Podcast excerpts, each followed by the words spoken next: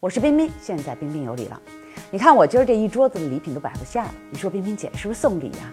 对呀，当然送哈。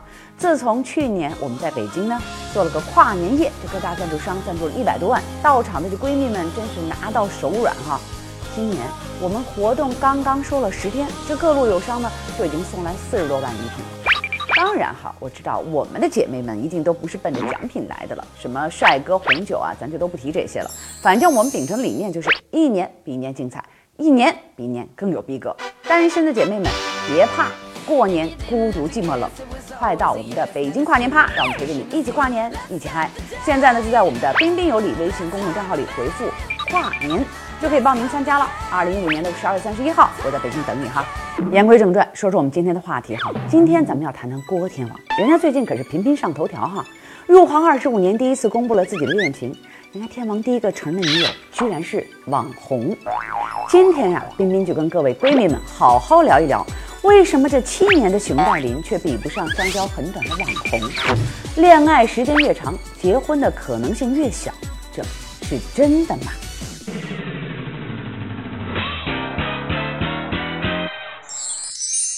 其实呢，遇到这种状况的姐妹们特别多，甭管什么名人素人的，爱就是这个世界上唯一一种剪不断理还乱的主题。就像郭天王当时说：“鞋合不合适，只有自己的脚知道。”合着这鞋都穿了七年才感觉到不合适，你也是真够能忍的哈。那究竟是啥原因导致恋爱时间越长，结婚的可能性越小呢？我告诉你哈，首先肯定是这男女之间的婚点不同。婚点就是一个人想要结婚的那个转折点，那一时刻，这男人婚点到达前呢，你和他谈几年恋爱都然并卵；婚点到达之后呢，一个月他的房本就能分你一半。而且我还告诉你哈，通常决定男人婚点的就只有三个因素：第一，来自父母或者是环境的那种压力；第二，就是自己玩累了想回归家庭了；这第三呀，就是先成家后立业。孩子，你该结婚了。孩子，你该结婚了。孩子，你该结婚了。而且你知道吗？男人的妻子呢，通常就是在他想结婚的那个时刻出现在他身边的人，未必是他的最爱。你看哈，巩俐和张艺谋呢是当时娱乐圈出了名的郎才女貌，对吧？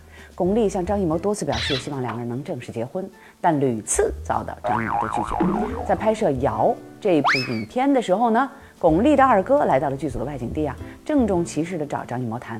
张艺谋表示，嗯，没考虑。接着呢，结婚不就是一张纸吗？你为什么非得看中这张纸呢？哟，这老毛子的话也挺伤人哈。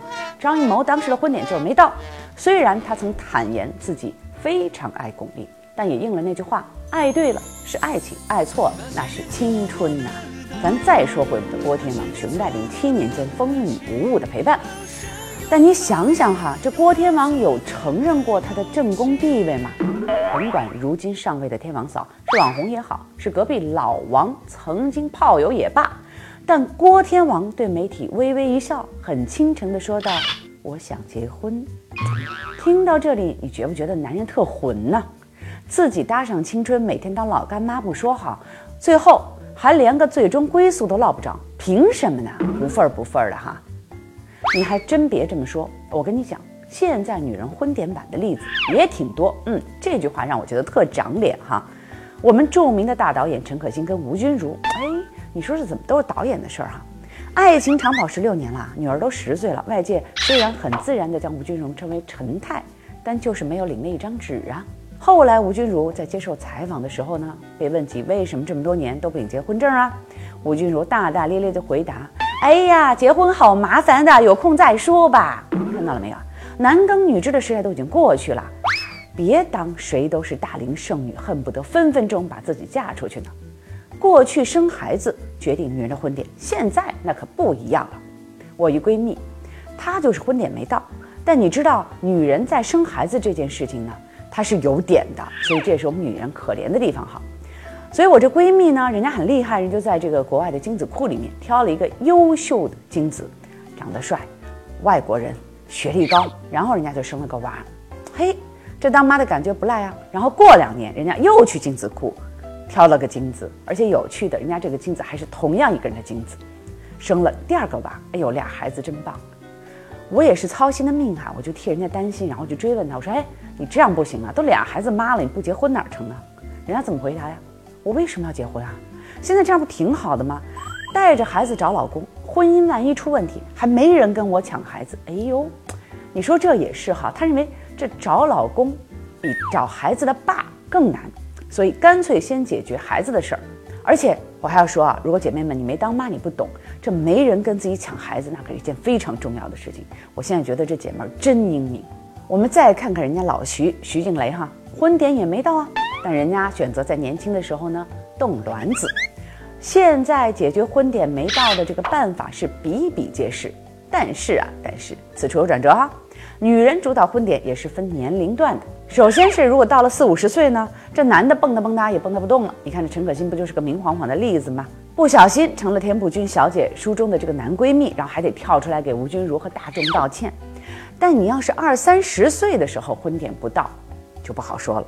如果这男友是传统家庭的孩子，崇尚先成家后立业这种方式呢，你就得做好他逼婚的心理准备。如果这男的逼婚未遂，他一准儿会以迅雷不及掩马之势迅速的甩掉你，然后头也不回的绝尘而去。因为对到了婚点的男人来说，一段稳定的婚姻远比不着调的恋爱更重要的多。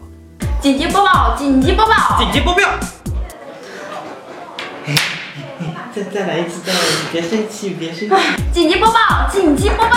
紧急播报！紧急播报！你还在为找不到男朋友而发愁吗？你还在疑惑为什么总是遇到渣男吗？快来彬彬有礼微信公众账号里的女王学院，这里有闺蜜跟你一起分享秘密哦。这里更有大神为你。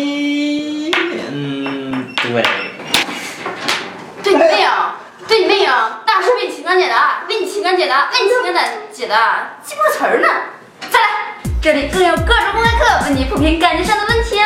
妈妈再也不用担心我的感情问题了。是啊，妈妈再也不用担心我的感情问题了。你还在等什么呢？我再也不敢忘词儿词儿了。三二一，走！紧急播报！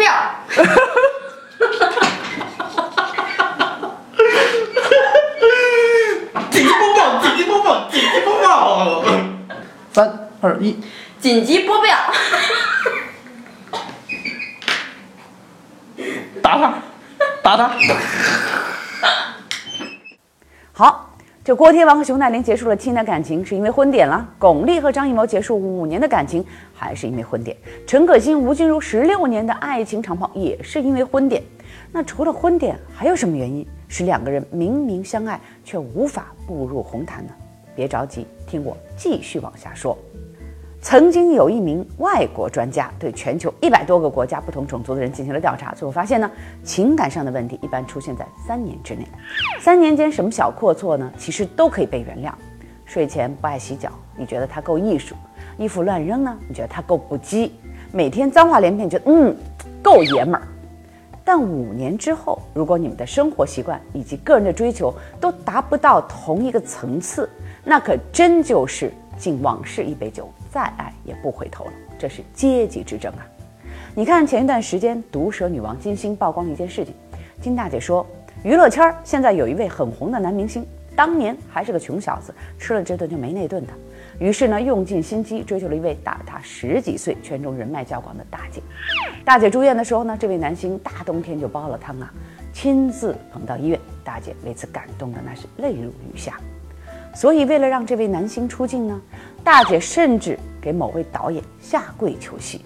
不过这位男星也算是交上好运了，上的第一部戏就出名，之后越来越红。《潜伏》那部戏更是他人生的巅峰之作。但是有一天啊，这红的有些发死了的男星就直截了当的向大姐提分手。大姐问他为什么，他把眼睛一翻，毫不客气地说：“你觉得咱俩配吗？”更黑的是，两人分手之后呢，在公开场合见面，男星更是对大姐不理不睬，全然装作不认识，让大姐心寒不已啊！看到了没有？五年这个坎儿可真是一点儿不输于七年那个样。两个人大多数的变化呢，是因为不同步，觉得生活不到一起去了，所以分开。你想想哈，在你身上是不是也是这个理儿啊？其实呢，我们从大学毕业的这个前两三年的变化呢，无非就是谁能多请谁吃顿饭的距离。但五年之后，这同学之间的人生巨变，那可是东非大裂谷一样的裂缝。他当了总监，你还是个蓝领；他开了豪车，你还在挤地铁。这真的就是阶层的变化。亲们，毕竟经济基础决定上层建筑，所以说为什么恋爱的时间越长，结婚的可能性越小？这第二点。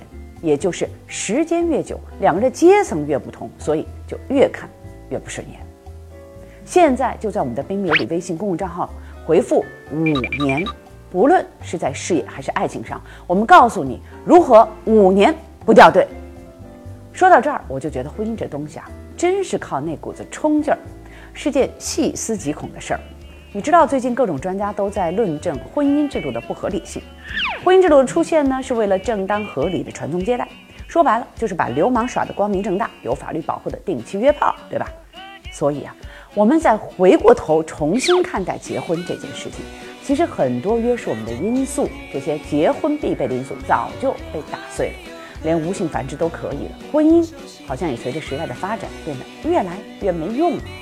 所以姐妹们明白了吧？事到如今啊，这婚姻呢，只可能是为你们的爱情加冕，早已不是咱们女人寻求安全的避风港了。